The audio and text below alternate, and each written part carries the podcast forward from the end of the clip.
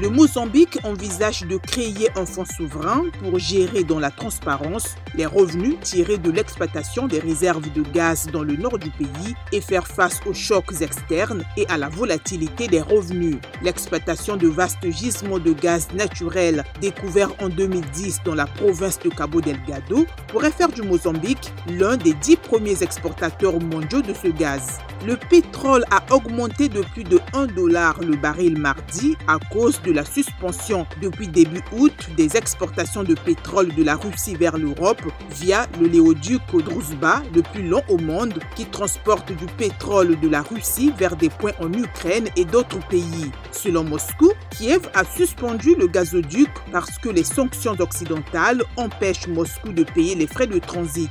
Le Brent a augmenté de 1,28 dollars le baril. Le brut américain de West Texas Intermediate a haussé de 1,18 dollars le baril. Pour terminer, l'or a légèrement baissé de 0,2% à 1790,50 dollars l'once ce mercredi matin. Les contrats à terme sur l'or américain ont chuté de 0,4% à 1805,10 dollars l'once. L'argent au comptant a chuté de 0,4% à 20,42 dollars l'once. Le platine a chuté de 0,05% à 928,89 dollars l'once et le palladium a glissé de 0,8%.